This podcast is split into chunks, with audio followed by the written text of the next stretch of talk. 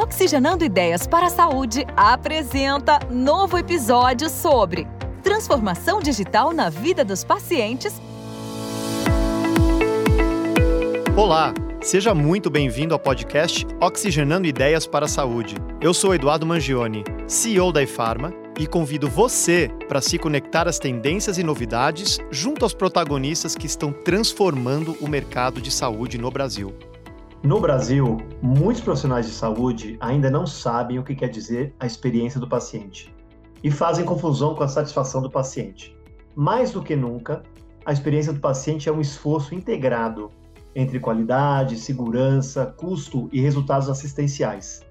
E para falar sobre gestão de experiência do paciente e como a tecnologia pode ser usada para melhorar a qualidade do cuidado oferecido, convidamos a Kelly Cristina Rodrigues, CEO e fundadora da Patient Centricity Consulting, a primeira empresa especializada em experiência do paciente no Brasil. E me arrisco a dizer que é a maior especialista do tema no Brasil atualmente. A Kelly Rodrigues é uma executiva com mais de 25 anos de atuação na área de saúde, partner do IEXP, Instituto de Experiência de Pacientes da Espanha, professora em experiência do paciente em várias instituições como a Fundação Getúlio Vargas, Fundação Dom Cabral e PUC Porto Alegre, especialista em design in healthcare, engajamento de pacientes e colaboradores, experiência de pacientes e liderança na Cleveland Clinic, Barrow Institute, entre outras instituições americanas e europeias. É membro do Centro de Estudos e Pesquisas da Fundação Getúlio Vargas de Saúde e líder do grupo de trabalho técnico Experiência do Paciente Sobra SP, Sociedade Brasileira para a Qualidade do Cuidado e Segurança do Paciente. E é também autora do livro Experiência do Paciente como criar, implementar e gerir bem um programa de excelência em experiência de pacientes. Primeira publicação no Brasil. Seja bem-vinda, Kelly Rodrigues. É um prazer recebê-la aqui no Oxigenando Ideias para a Saúde. Oi, Eduardo. Obrigada. Prazer é o meu de estar aqui com vocês. Maravilha, Kelly. Hoje a gente vai falar de um assunto que eu tenho paixão. E começando esse assunto, eu queria falar um pouco é, das suas experiências. É, olhando o seu currículo, é, o seu currículo é incrível, é bem particular, é bem único, e com várias especializações e experiências na área de saúde. Eu queria entender assim, o que, que fez despertar em você o interesse em trabalhar o tema de experiência do paciente, que é um tema que hoje está em voga, né, e está na boca de todo mundo. É, pois é, graças a Deus que hoje está em voga, está na boca de todo mundo, porque eu vou te falar, vou te contar um pouco dessa história que quando eu comecei com isso eu fiquei pregando no deserto. Mas, Edu, o que me, o que me estimulou, a, aliás, eu nem sabia que existia experiência do paciente. Eu sempre trabalhei na área de saúde. Nessa época eu já era superintendente de marketing de, uma, de um grupo de empresas que tinha home care, hospital, centro de pré-idosos. E a minha mãe tinha 58 anos e teve um câncer super agressivo. Ela era saudável, não tinha nada, começou a sentir uma falta de ar, daí veio o diagnóstico. E quando ela teve o diagnóstico, quando a gente enfrentou essa jornada, eu pude entender que eu, que achava que já era tão focada uh, no cliente, no paciente, realmente não sabia de muita coisa. Eu digo que a gente sempre tem aqui alguns pontos cegos. Né, que quando a gente passa as coisas na nossa própria pele, é que a gente vai entender o quão difícil é foi essa minha história. Minha mãe teve o diagnóstico, ela estava sozinha no quarto, né? Ela estava internada. O médico chegou e falou: Oi, tudo bom? A senhora está com câncer. Ela me ligou chorando, eu fui para o hospital e o médico disse para mim: de acordo com os estudos clínicos, esse tipo de paciente morre em oito meses. E isso me deixou. Caramba. A jornada dela, é, a jornada dela foi muito difícil. Ela não morreu em oito meses, mas ela morreu em um ano. E aí, depois disso, eu fiquei realmente muito incomodada e o meu olhar mudou muito é, eu já era realmente muito focada para o cliente, mas eu acho que o meu olhar mudou muito.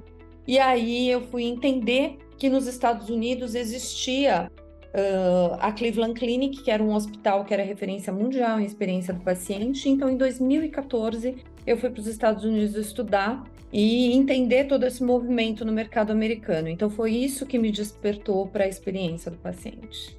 E aí, Edu, é, eu trouxe isso para o Brasil, então, e como eu te disse, eu fiquei pregando no deserto pelo menos um ano, onde eu falava para todo mundo o que, que era isso, e as pessoas me atendiam, porque me conheciam do setor, mas falavam, ai, Kelly, que bonitinho, no final do dia, onde é que a gente vai ganhar dinheiro com isso? Então, depois de alguns anos, na verdade, eu fundei a empresa em 2015, mas as coisas começaram efetivamente. O Brasil começou a falar de experiência do paciente mais ou menos em 2017.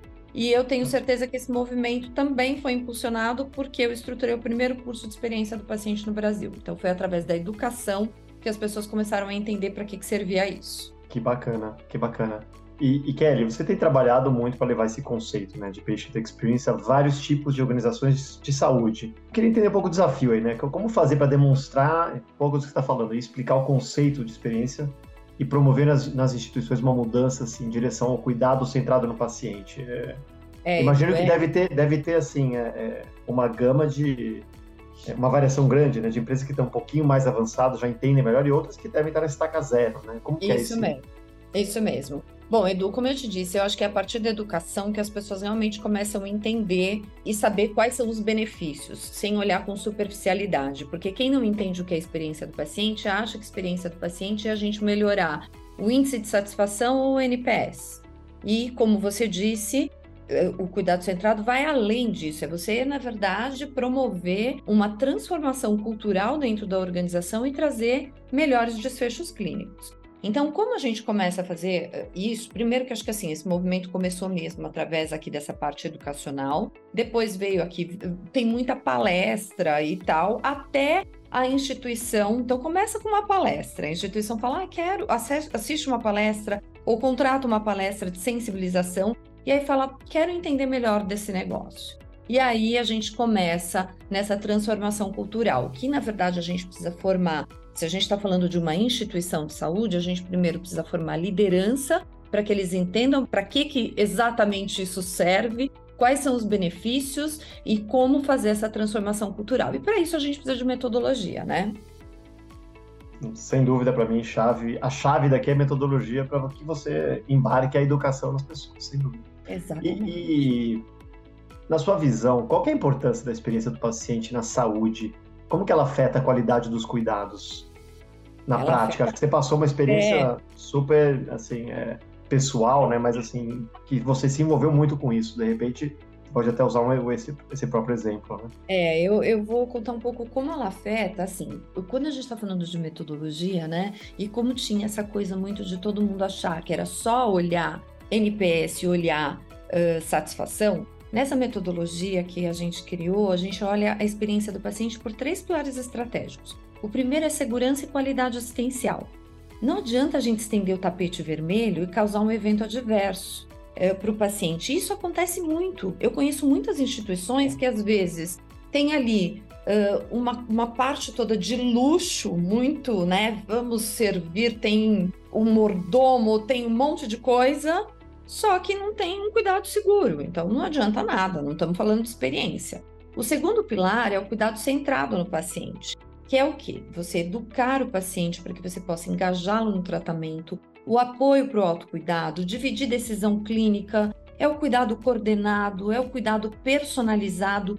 Tudo isso vai trazer melhores desfechos clínicos. Então, esse é o segundo pilar da experiência. E, e só, terceiro... parênteses, só, só um parênteses tá. aí, Quer dizer, você, nesse, você acabou de falar alguns, alguns exemplos que você envolve o tratamento, o paciente no tratamento dele, né, no diagnóstico dele, quer dizer, esse envolvimento é muito humano e a gente vê hoje que tem muita, tem muita experiência que não tem esse envolvimento, né? É, assim como você comentou o seu exemplo, assim, ó, oh, tá com câncer, tem que fazer uma coisa, vai viver oito meses. Cara, mas peraí, isso, isso aí tem que pensar muito no, na, na, parte humana também, né? Falta tanta coisa, Edu, mas é tanta coisa que acho que o nosso podcast vai ter cinco horas. Mas, é, para começar, eu acho que assim, tem a questão toda da comunicação em saúde, de como você fala, o que você fala. Você não tem que falar o diagnóstico, você tem, mas como você fala e qual é o momento que você vai falar? Primeiro a gente precisa preparar as pessoas. Então tem a questão da comunicação, tem a questão da empatia e tem também, Edu, a questão do cuidado descoordenado. A gente fala muito de cuidado centrado, de cuidado coordenado. Vou te dar um exemplo. Ainda não falei da metodologia inteira, hein? Mas eu vou te dar um exemplo só para vocês verem como a gente tem coisas que tem muitas, tem muitas páginas que vão abrindo aqui. Mas olha só, nesse exato momento, tem uma tia que está uh, tá internada, está passando por uma internação. Internou com uma queixa e tem agora a investigação de vários outros médicos especialistas. Nenhum médico conversa com o outro. Cada um dá o diagnóstico da sua parte, do seu pedaço. E sabe como fica a família? Sabe como fica o paciente? sem saber o que está acontecendo. Perdido, perdido. Então, o é. que nós temos, isso porque a gente está falando do ambiente de internação, que teoricamente deveria ser onde o paciente tem mais o cuidado coordenado, porque está todo mundo ali no mesmo claro. ambiente. Agora, claro. você imagina, quando é um paciente que está solto a nível ambulatorial, vai num, num, especialista, vai no outro, vai no outro, quem coordena o teu cuidado? Se você não tem um médico generalista, se você não tem, às vezes a mulher é a ginecologista que faz esse cuidado coordenado, às vezes numa, numa pessoa mais idosa é o geriatra, num, num paciente, num, num, pediatra, né, na, na, criança é o pediatra, mas quando a gente está ali na vida adulta, no, no, no meio, no, no meio termo ali, quem é que cuida disso? Então, por isso que a gente está falando tanto de novos modelos, na verdade, né? Onde a gente precisava realmente ter novamente ali o médico de família. Então, tem muitos senões que abrem, tem muitas páginas que abrem uh, com essa questão. A gente tem realmente uma falta de empatia, é, uma falta de cuidado mesmo quando a gente fala com as pessoas, quando a gente dá determinados diagnósticos. Então, de novo, voltando para a metodologia, o primeiro, o primeiro, segurança e qualidade, o segundo é o cuidado centrado, e o terceiro pilar é a excelência na jornada. E aí, quando a gente está falando da jornada, é a gente olhar a jornada clínica e não clínica, e entender onde ocorrem as experiências mais difíceis. Então, quando eu estou falando da jornada clínica, é você teve todas as informações sobre o seu diagnóstico, você sabe como vai ser o seu, o seu deslocamento nessa jornada a partir de aqui? Daqui. E quando eu estou falando do, do não clínico, é ah, eu fui atendido de uma forma cordial pela recepcionista, eu consegui agendar meu exame rapidamente, eu consegui falar com o um profissional de saúde, então são todas essas questões. Não, ótimo, bacana. E, e, e na, nessa linha, só para a gente esclarecer também uma outra dúvida, né? É, pelo que eu estou entendendo do que você está comentando, a experiência do paciente não é a mesma coisa que fala a experiência do cliente. Hum. Né? Seguindo essa linha, qual, qual seria a diferença entre satisfação e experiência do paciente? Hum, boa pergunta, boa pergunta. Vamos lá. Primeira coisa, quando a gente está falando de experiência do cliente, todos nós somos clientes, todos nós, em qualquer tipo de coisa que a gente compre, que a gente utilize. O paciente não é cliente? Ele é sim. Mas ele é um cliente, se a gente fosse, for, for olhar uma metodologia para a experiência do cliente para qualquer outro tipo de serviço, não de serviço de saúde, a gente está olhando muito mais ali a excelência na jornada, onde a gente vai olhar a jornada desse paciente, entender onde ocorrem as experiências mais desse cliente, onde ocorrem as experiências mais difíceis e, e melhorar essa jornada. Quando eu estou falando na experiência do paciente, eu estou falando de outros atributos. Eu tenho atributos emocionais aqui muito mais fortes e por isso que eu, por isso que, que eu tenho esse método, onde eu olho a experiência. Então vamos lá, o paciente é cliente sim, mas quando eu estou olhando uma experiência do cliente pura, eu estou olhando muito mais a, excelência na jornada. E quando eu estou olhando a experiência do paciente, eu estou olhando esses três pilares estratégicos: segurança, qualidade, cuidado centrado e excelência na jornada, tá? Agora, quando eu estou falando de é, satisfação e de experiência, quais são as grandes diferenças? Quando eu estou falando de satisfação, eu estou falando de expectativas. Então, eu, Kelly, tenho uma expectativa talvez diferente do Edu para alguma coisa. Então, é se muito, a gente é muito lá... pessoal, né? É muito individual isso, talvez. Exatamente. Então, ah. assim, isso está pautado nas nossas vivências, naquilo que a gente já vivenciou. Então, quando eu vou para um hotel e eu estou pagando lá um hotel seis estrelas, eu tenho uma expectativa alta, porque eu já sei que eu estou pagando por aquilo né? E que o combinado é eu ter ali um, um super atendimento. Quando eu estou falando, é... então assim, a gente não tem que olhar a satisfação do paciente. Claro, a, a perspectiva, a expectativa dele é importante. Mas quando eu estou falando de experiência, eu estou evitando o julgamento de valor, porque eu tenho que tangibilizar exatamente o que está acontecendo ali para ah. realmente poder transformar. Então, eu vou te, eu vou te falar uh, de, de, por exemplo, se eu perguntar para você assim, vou te falar uma pergunta de satisfação, uma pergunta de experiência. Ah. É, você ficou satisfeito com o atendimento? Aí você vai falar assim, ah, sim ou não. Só que eu não sei exatamente o que, que te deixou satisfeito ou não satisfeito. Ou você ficou satisfeito com o tempo que, que você foi atendido, mais ou menos isso. Se eu te perguntar quanto tempo você demorou para ser atendido, isso é uma pergunta de experiência porque eu estou tangibilizando. Eu demorei 20 minutos. E aí eu posso te fazer uma segunda pergunta de satisfação. Você ficou satisfeito com o tempo? Então, claro, quando eu estou falando claro. de experiência, eu tenho que evitar julgamento de valor. Eu tenho que perguntar exatamente o que a pessoa vivenciou. Então, assim, você entendeu o que seu médico falou com você? São perguntas mais tangíveis, porque a, a ideia é que a gente tangibilize as questões para que a gente realmente possa transformar e que isso não fique somente na percepção. Não, faz muito sentido. Você tangibilizando, você consegue métricas claras, você consegue né, até depois vir com algum tipo de retorno sobre o investimento quando você fala de, de, de experiência de paciente. Muito, muito interessante.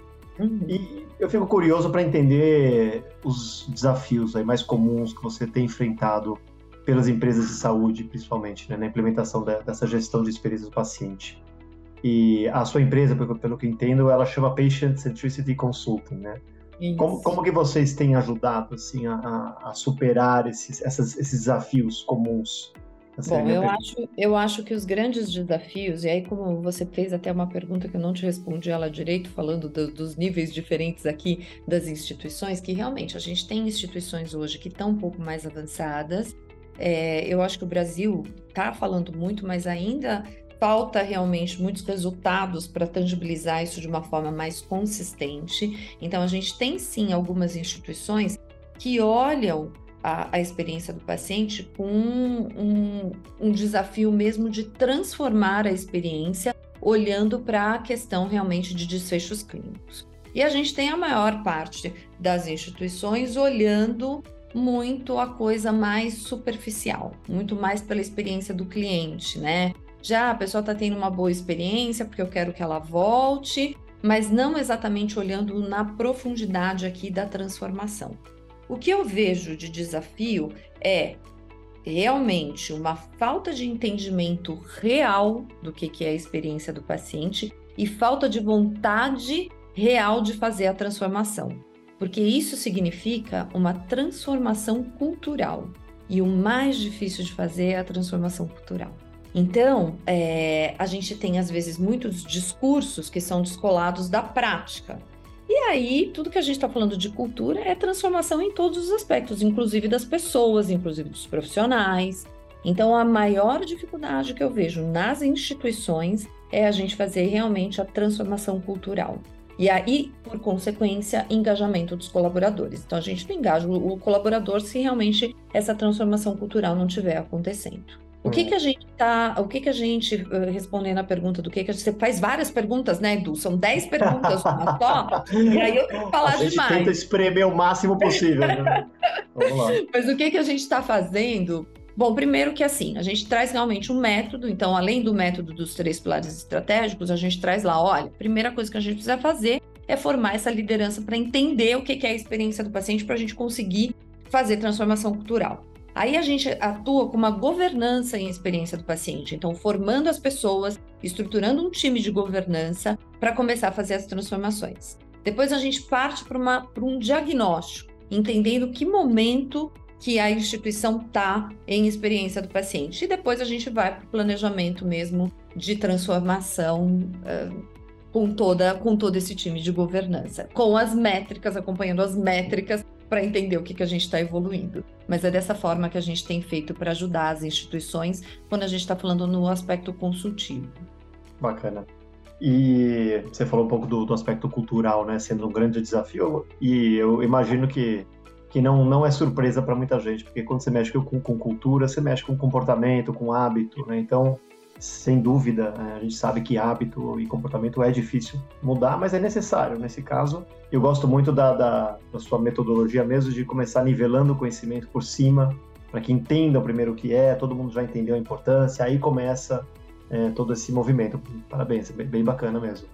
E, e quais são os pilares aí que você acha que devem ser observados quando se implementa uma experiência do paciente. Aí pode ser no setor privado ou, ou até mesmo uma, uma, organização pública, que deve ser um desafio até um pouco diferente, mas em é, questão. É, eu, eu acho que nós temos desafios diferentes, mas na verdade eu acho que a gente olha um método de, da mesma forma. Então, assim, a gente precisa ter essa transformação cultural e para a gente mexer na cultura, a gente precisa ter clareza do que, que a gente quer oferecer como experiência do paciente, trazendo isso para um sentido mais profundo mesmo. Se eu estou falando que eu quero trazer me melhores resultados clínicos, é como é que eu estou acompanhando isso, como é que eu estou correlacionando o meu atendimento com o resultado clínico e vendo que eu estou tendo melhores resultados. Então, por isso que a gente precisa ter métricas aqui.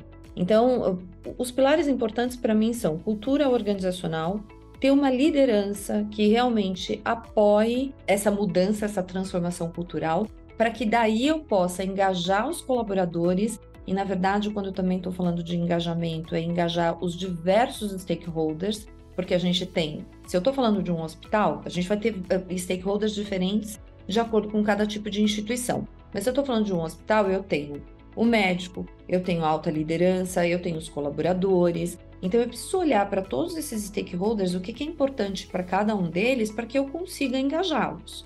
E o outro pilar super importante são as métricas. E aí, Edu, tem um monte de coisa que vai junto com tudo isso, né? Mas enfim, eu vou deixar para as próximas respostas, porque senão eu vou falar tudo aqui. Excelente. Não, é que é um assunto riquíssimo, né? É muita coisa. E, e sem dúvida você é uma, uma especialista, acho que esse, esses dois episódios aí que teremos com você vai, ser um curso é, riquíssimo aí para entender a fundo. É, por isso que eu estou perguntando tanta coisa, eu estou bastante empolgado. Pode perguntar, estou aqui. Fala, pergunte que eu te respondo. Bom, um tema que a, gente sempre, que a gente sempre pergunta, sempre toca nesse podcast, é óbvio, é, é a tecnologia, né? É, tecnologias, elas têm sido usadas cada vez mais também para melhorar a experiência do paciente em todos os âmbitos e também na saúde. Como que as tecnologias impactam na experiência do paciente, na sua visão? E aí eu queria pedir um highlight, se tiver algum highlight especial, para o olhar que vocês estão começando a ter com inteligência artificial, com AI? É, tecnologia, ela vem sem dúvida nenhuma para agregar, para agregar, para ajudar. E a ideia é que ela realmente nos ajude para que sobre tempo para os profissionais, que eles chamam de beira-leito, né, que são os profissionais que estão lá na linha de frente, para que sobre tempo para que eles realmente possam fazer aquilo que é o core deles. É, os profissionais de saúde reclamam muito que eles têm que fazer muitas coisas, prontuário eletrônico, muitas questões administrativas, e que isso acaba impactando numa falta de tempo para o cuidado. Então, o que eu acho? A tecnologia, aí quando a gente está falando de tecnologia, tem aqui coisa de A a Z, né? A gente tem desde uh, o aplicativo, desde a telemedicina, então a, a, tecno, a, inteligência artificial. Então a gente tem vários chat GPT. Então a gente tem várias questões aqui que são abordadas, abarcadas como tecnologia que são importantes. Eu fui até agora em janeiro para o Vale do Silício para fazer uma imersão exatamente para entender quais eram as questões todas, como é que a gente pode trazer exponencialidade para algo que é tão customizado. Então fui estudar todas essas coisas no Vale do Silício e tudo mais, ainda não tenho todas as não tenho respostas sobre essa questão de exponencialidade, mas sem dúvida nenhuma a tecnologia nos ajuda em muitas questões. Falando um pouco de inteligência artificial, é, a gente vê, isso já é um projeto, já é um projeto de alguns anos atrás, é, começou, começaram a falar disso no começo da pandemia, e agora parece que, que as coisas. Isso eu vou dar um dos exemplos, tá? Que é a Microsoft, ela comprou uma outra empresa uh, que traz aqui a questão de inteligência artificial, mas para ajudar principalmente nessa questão dos prontuários eletrônicos, onde vai ter um dispositivo tipo Alexa, onde ele vai captar as informações do que o médico está conversando com o paciente, do que o paciente está perguntando para o médico, e essas informações já vão ser decodificadas e vão para o prontuário eletrônico. E aí, Nossa, de certa forma, com a inteligência artificial, isso vai ficando cada vez melhor. É, e aí você consegue ter aqui algumas coisas preditivas e, e, tudo mais. Mas isso é um dos exemplos. E tem muitos outros, Edu. A gente faz todos os anos uma missão internacional para a Espanha. O ano passado a gente fez uma missão. A, gente vai normalmente para Madrid e Barcelona. O ano passado a gente fez uma visita, uma imersão num hospital, chama São Paulo, que é um hospital em Barcelona, que eles, eles implementaram uma tecnologia que chama Ritmo Core. Essa Ritmo Core, ela tem é, um, para pacientes que precisam de marca-passo. Então, eles fizeram lá toda uma estruturação, desde o aspecto de gestão para as compras do marca-passo e tudo mais, porque isso está envolvendo o sistema público de saúde, né? Então é, é, outra, é outra, é outro universo. Outra então, como eles fazem né? essas compras, como eles acionam os prestadores de serviços, porque tem marca-passos diferentes para cada tipo de paciente, etc, etc. E depois, quando eles implementam o marca-passo, como eles monitoram esses pacientes, como eles monitoram esses pacientes à distância, porque esses pacientes anteriormente, qualquer coisa que eles tinham, eles iam para emergência do hospital. Hoje eles têm um monitoramento à distância, eles têm um contato com os médicos por telefone e o que pode ser resolvido à distância vai ser resolvido. Então eles tiveram ali, eu não estou agora com todos os números de cabeça, mas eles tiveram redução de utilização de emergência, as compras foram muito mais efetivas, é, redução de custos, o paciente muito mais estabilizado e muito mais satisfeito. Então, você tem ali milhares de coisas. Baita exemplo, hein? Baita exemplo exatamente. onde toda a cadeia, toda a cadeia se beneficia, né? Até o paciente. Isso, exatamente. Então, quando a gente está falando de experiência do paciente, é isso que eu fico provocando o mercado o tempo todo. Eu não estou falando em só satisfazer o paciente. Eu não estou falando só em melhorar a NPS, eu não estou falando só em algo mais superficial, eu estou falando em algo mais profundo, onde a gente vai fazer uma transformação cultural que vai ser bom para todo mundo, para todos na os verdade, Na verdade, você está mexendo na proposta de valor, você está indo além. Nesse caso, esse exemplo foi excelente, mas está indo até além. Se você pensar numa proposta de valor onde você, esse seu exemplo, né, onde você consegue é, reduzir custo, melhorar atendimento, melhorar satisfação, melhorar a experiência de como o paciente lida com, né, com resultados, com o médico, ter o acompanhamento, quer dizer, você acaba, não com essa redução de custo, você acaba devolvendo valor para o ecossistema, que pode, isso inclusive, dar mais benefício para o paciente, quer dizer, é um isso pouquinho até do value-based care. É né, isso mesmo. Isso muito e bacana. a experiência do paciente, ela está ligada com a questão do, da remuneração baseada em valor, com o value-based healthcare. A gente tem, tem um dos nossos clientes, inclusive, que a gente está fazendo com, com, eles um estudo, é, fazendo o projeto todo consultivo, fazendo esta correlação.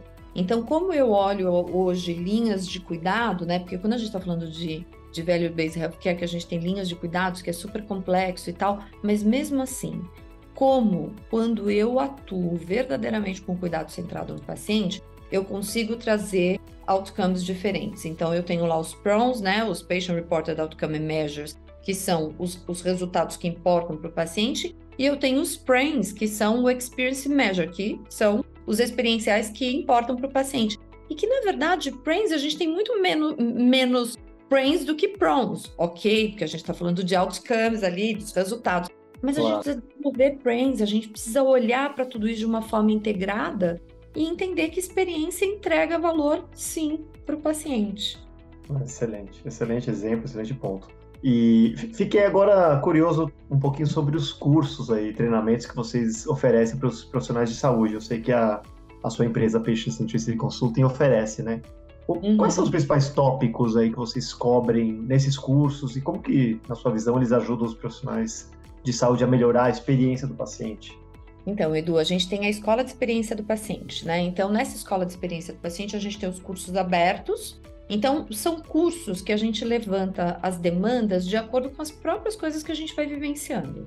Então, primeiro, o curso básico, que é o de experiência do paciente. Então, em experiência do paciente é entender por que, que a gente fala de experiência do paciente? A gente traz aqui a questão de como é na Europa, como é nos Estados Unidos e como é no Brasil. A gente traz a questão da, da, da remuneração eh, baseada em valor, do impacto disso. E aí a gente traz metodologia, metodologia, então explicando os três pilares estratégicos, mostrando, aliando a teoria à prática, como que a gente pega essa teoria e coloca realmente na prática, e a gente traz ferramentas que são importantes para a gente ouvir a voz do cliente, a voz do paciente. Então, várias ferramentas que estão muito pautadas em design thinking, então tem jornada, tem pesquisas, tem persona, enfim, várias ferramentas onde a gente traz a voz do cliente e aí a gente mostra como fazer essa transformação cultural. Então, esse é o curso básico de experiência, inclusive vai começar um hoje, que é um curso de experiência com mentoria.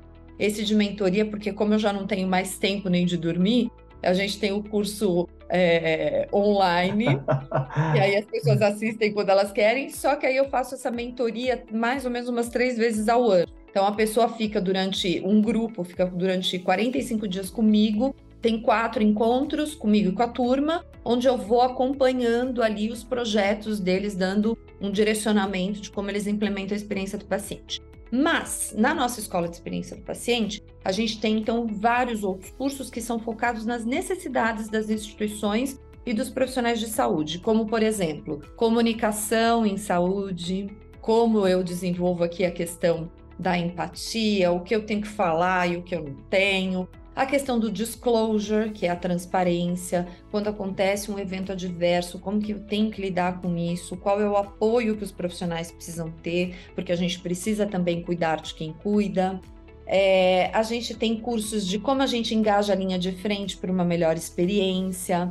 A gente tem cursos de aliando aqui a hotelaria à experiência do paciente. Então tem muitos cursos aqui, tem vários que eu não vou lembrar agora todos de cabeça, mas a gente tem lá um, um, um menu de cursos que são realmente focados nas necessidades que a gente percebe uh, dos nossos clientes. Muito bacana, muito bacana. Agora, Kelly, a gente vai abrir um espaço no nosso bate-papo que a gente costuma fazer, que é uma espécie de um jogo rápido, tá? Então, são perguntas aí um, curtas e respostas rápidas para a gente conhecer um pouquinho também da Kelly pessoalmente, não só a Kelly profissional, tá bom? Tá bom, vamos lá. Então, vamos lá. Ó, é, quatro, quatro, cinco perguntinhas. A primeira, que filme que marcou sua vida? Hum, o Menino do Pijama Listrado. Filme forte, isso aí, muito É um filme forte, é um É, filme forte é. que traz um período da humanidade muito complexo e traz uma coisa de poesia É, com a complexidade do, do, do, é do lindo, momento. lindo filme, lindo filme.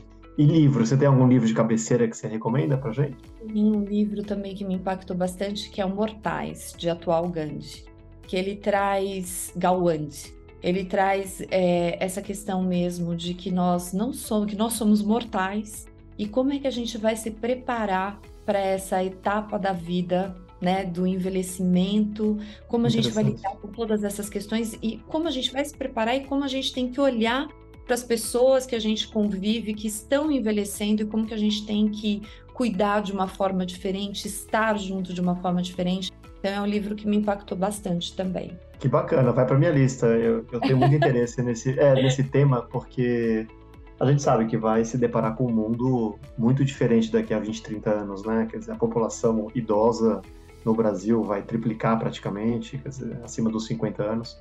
Então, eu acho que é super relevante é, o tema. Bacana. E Edu, Agora a gente, fazer uma pergunta. gente- Ah. e a gente tem até uma mudança, eh, eu acho que não é 20, não são 20, 30 anos não, eu acho que já a nossa geração é uma geração que a gente não sabe como vai ser a nossa, quem vai Sim, cuidar É verdade, é verdade. A geração é dos verdade. meus avós, eles tinham ali as filhas, principalmente, que cuidavam dos pais, né? É, Como é que é. vai ser isso? Que cuidado a gente vai querer ter? Como a gente vai querer É. ser? Eu acho que tem muitas questões aqui super envolvidas nisso. Totalmente, totalmente. E é, e é- quer dizer, e é, um, é, uma, é uma tendência aí gigantesca, né? Então a gente tem que ter- tem que estar em cima disso mesmo. E uma pergunta difícil agora, hein? Você escolheu um dos Hum. dois, human ou tech? E por quê? Human, totalmente, não é difícil, para mim não é difícil nada, sabe por quê? Porque eu acho que o tech é super importante, eu acho que ele vai ajudar a gente num monte de coisa, mas sem human, nada, não serve de nada. E isso fica a dica, gente. Eu vejo muita instituição falando de estratégia digital, mas sem nenhuma estratégia de verdade de experiência do paciente, onde a gente tem que ter o human aqui. Então, sem dúvida nenhuma. Perfeito. E qual é o maior desafio na saúde na sua visão, Kelly? O maior desafio é, eu acho que é verdadeiramente todo mundo sentar junto para construir e transformar junto. É, isso é uma coisa, eu trabalho na área de saúde há 25 anos e aí o que eu vejo é isso, sabe? Cada um tá olhando só o seu pedaço. Como médico que eu falei lá das especialidades, cada um sempre tá vendo só a sua parte. E isso eu acho que é para gestão, isso é quando a gente fala de governo, de operadora, de paciente, de médico. A gente precisa, na verdade, começar a educar ah, as pessoas para que elas se preparem para a saúde de uma forma diferente, para que elas sejam menos passivas e para que elas olhem para isso também com mais responsabilidade sobre o seu papel. Então a gente precisa eh, transformar, mas a gente precisa também educar. Espero que você tenha gostado do episódio de hoje. Eu com certeza gostei muito.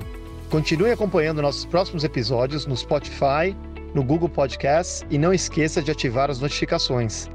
Obrigado pela sua companhia. Um grande abraço e até o próximo programa.